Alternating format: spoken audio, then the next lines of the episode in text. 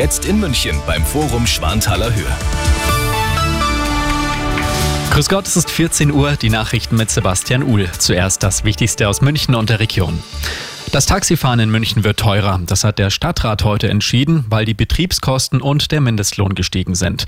Arabella München-Reporterin Cora Weidner. Durch die Änderung der Taxiverordnung steigt der Grundpreis um 20 Cent. Außerdem zahlen Fahrgäste pro Kilometer ebenfalls 20 Cent mehr. Und Anfang kommenden Jahres sollen die Preise nochmal erhöht werden.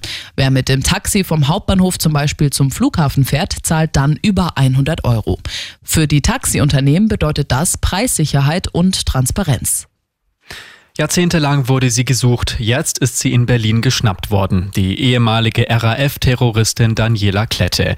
Ihr werden unter anderem Sprengstoffanschläge, Geldtransporterüberfälle und versuchter Mord vorgeworfen. Erst Mitte des Monats waren die Fälle Thema bei Aktenzeichen XY, daraufhin hat die Polizei zahlreiche Hinweise erhalten.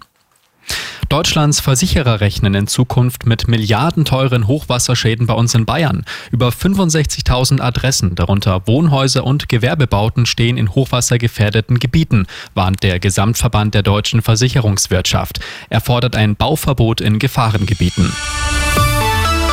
Und das ist sonst noch los in München und der Region.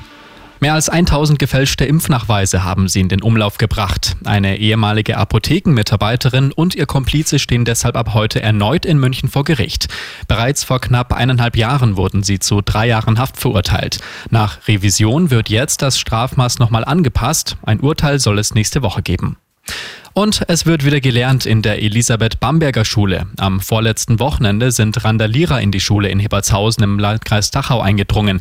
In beinahe jedem Raum haben sie das gesamte Mobiliar und Schulmaterial zerstört. Nach einer Woche Aufräumarbeiten sind die Schüler jetzt zurück im Unterricht. Die Polizei sucht weiter nach den Tätern.